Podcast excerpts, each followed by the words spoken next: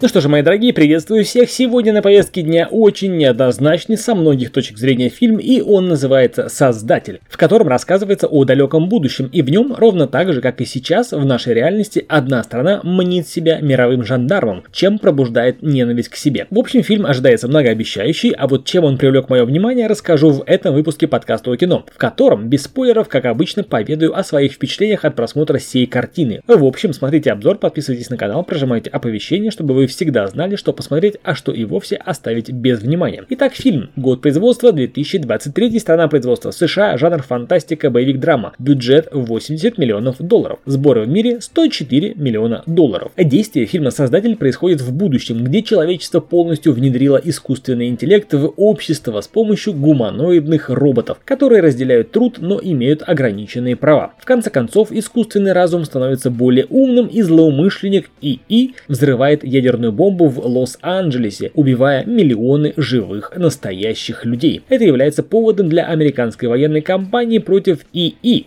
и других стран, которые их покрывают. Но описание фильма продолжается. В 2065 году спецназовец Джошуа находился в тылу врага с целью отыскать главного создателя ИИ, известного под именем Нирмата, и втерся в доверие настолько, что женился на ученой Майе и с нетерпением ждал рождения от нее ребенка. Но во время нападения американцев и ракетного удара жена Джошуа погибает. Пять лет спустя Джошуа вынужден вернуться в Новую Азию, чтобы помочь отряду военных найти Нирмату и его лабораторию, где, по данным разведки, разработано новейшее оружие, которое способно уничтожить Номад, то есть военную орбитальную станцию американцев. Сразу предлагаю пройтись по основным моментам. Оценка IMDb 7 баллов. Отзывы критиков в основном положительные. Фильм снят красочно, масштабно, с большим количеством спецэффектов, интересный футуристический мир, а также представлены зрителю альтернативные формы существования человеческого сознания. Графика, звуки, технологии – все заслуживает отдельной похвалы.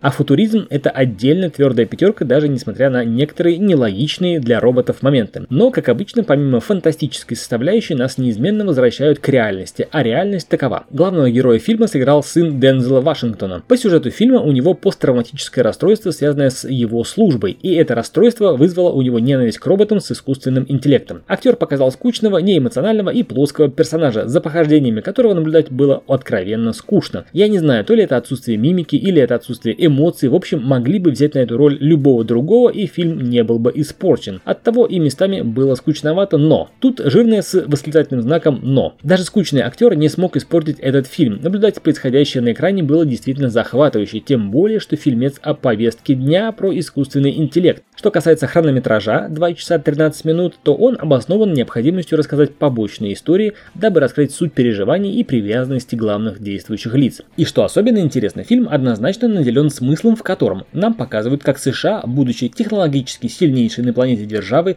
преследуют и убивают более слабых. Как всегда, без суда и следствия, без каких-либо доказательств, просто по праву сильного. В общем, фильм оказался на злобу дня, как говорится. Естественно, не обошлось без повесточки в виде женщины с мужским голосом голосом и чертами лица.